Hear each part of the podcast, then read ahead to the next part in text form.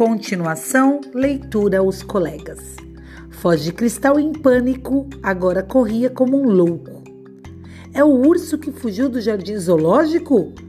Gritou o outro, já apitando um apito com toda a força. Surgiram guardas de todos os lados. Só então Voz de Cristal se lembrou de tirar os óculos para ver em que direção fugia mas viu que não adiantava mais correr para lado nenhum. Os guardas tinham formado um círculo em volta dele. Compreendeu então que estava perdido. Capítulo 6 É tempo de aflição.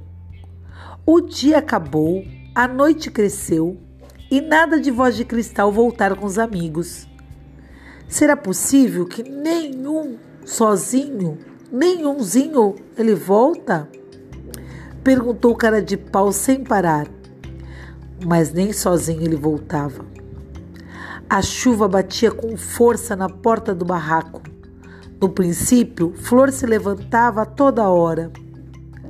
Pronto, chegaram. E ia abrir.